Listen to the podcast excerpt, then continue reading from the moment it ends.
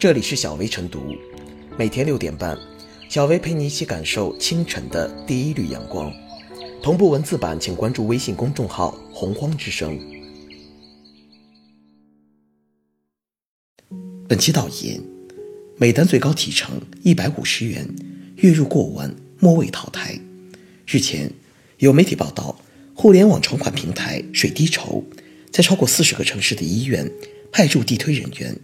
引导患者发起筹款，并存在募捐金额填写随意、审核不严等问题。对此，水滴筹方面回应称，成立紧急工作小组开展排查。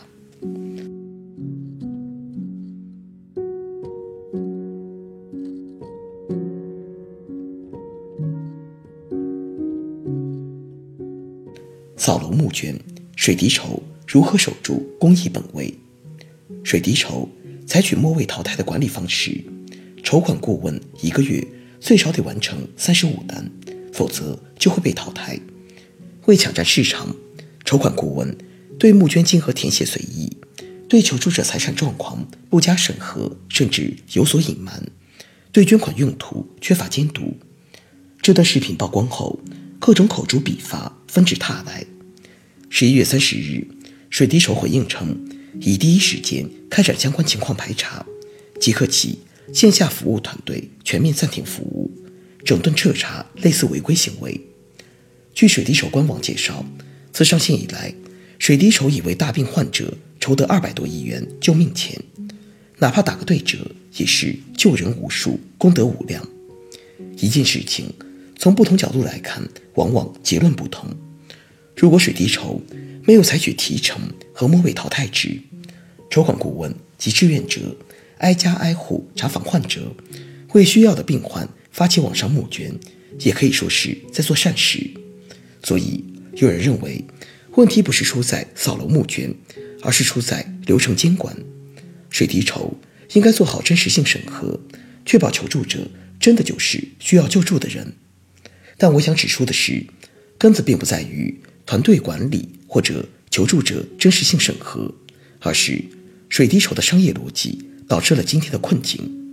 水滴筹不是纯粹的公益组织，而是一家已经引进 C 轮融资的商业公司。仅今年上半年，水滴筹融资总额已接近十六亿元，这就决定了水滴筹不可能单纯从事公益慈善，而需要有清晰的盈利战略和变现能力。参照目前。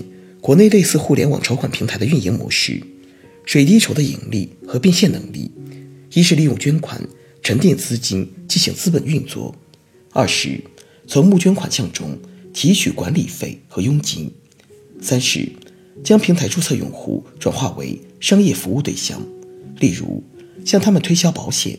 此外，还有来自对用户数据的深入挖掘转化等等。但无论哪种方式，水滴筹。都需要获得越来越多的用户，才能在这基础上实现商业转化。这样的话，落到筹款顾问头上的任务只能是不断引入新的求助者，这样才能吸引更多的捐助者。那么，求助者和捐助者的公益诉求与普通的商业需求，最终必然产生冲突和矛盾。为什么筹款顾问会放水，放低求助者门槛？因为不这样。他们就无法完成平台的任务要求，也就是说，这一根本矛盾不解决，哪怕这次整改到位，过不了多久，一定又会发生新的问题和矛盾。不过这样说，并不是要彻底否定以商业方式推进公益慈善事业的模式。商业手段是激发慈善积极性的一个重要因素。互联网技术越来越先进，也为传统公益慈善转型。提供了广阔前景，应当允许和鼓励互联网公司、商业组织积极摸索和尝试新的公益慈善模式。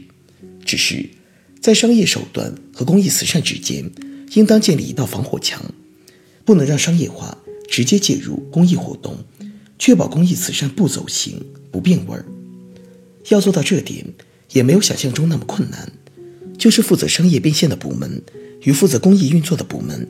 应该区隔开来，不能拿商业逻辑和考核制度管理公益团队。筹款顾问的任务，只能是找到那些适合帮扶的对象，帮助求助者在网上发布募捐信息，而不能把求助者当作潜在商业用户对待。以商业手段驱动公益慈善事业，但不能让商业败坏了公益慈善，这是水滴筹目前所面临的困境与抉择。只有这样，类似互联网筹款平台才能守住公益本位，趟出一条新路。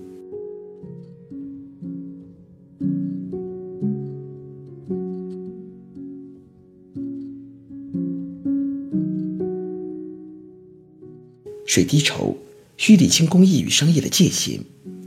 水滴筹地推人员在医院扫楼筹款，按照有效单数提成。这种模式跟其他推销员类似，都是采取陌生拜访、扫楼、促成等方式达成签单。只不过与其他商业性行业不同，水滴筹是打着公益旗号进行网络爱心募捐救助，属于网友互助模式。可如此以地推扫楼。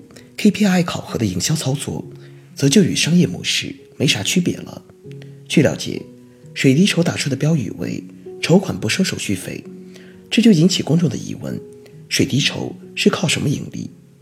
据水滴筹官方信息，累计筹款金额多达两千余亿元，资金沉淀带来的部分利息。同时，水滴筹以自动跳转或链接的方式，将用户引流至水滴互助或水滴宝。引导用户购买商业保险，实现流量变现，这也是其中收入的一大来源。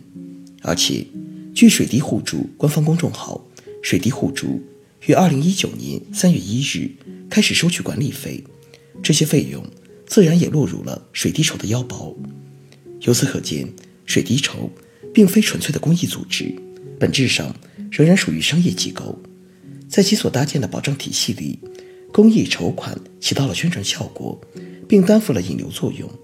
理论上，公益筹款发起人越多，筹款额度越高，爱心用户也就越多，水滴筹流量变现也就越大。水滴筹打着公益旗号，利用地推筹款牟利的做法，不仅偏离了公益轨道，亦存在管理失职。其放纵地推员乱作为，以及放松信息审核、善款用途信息不透明。编造悲情故事等问题，则破坏了公益规则。在这种情况下，水滴筹屡屡被曝光消费爱心，也就不足为奇了。近年来，网络募捐平台频频爆出诈捐事件，如女子诈捐得钱后炫富，德云社演员吴鹤臣有车有房也募捐等，均引起公众质疑和舆论批评，纷纷要求监管部门加强对网络募捐乱象的整治。规范平台的募捐行为，这也提醒平台要加强信息审核制度，不能只顾赚钱而放松管理，需要理清公益与商业的界限，采取合理的分管措施，否则一再上演的诈捐事件会消耗掉公众的耐心与爱心，最终令平台反受其害。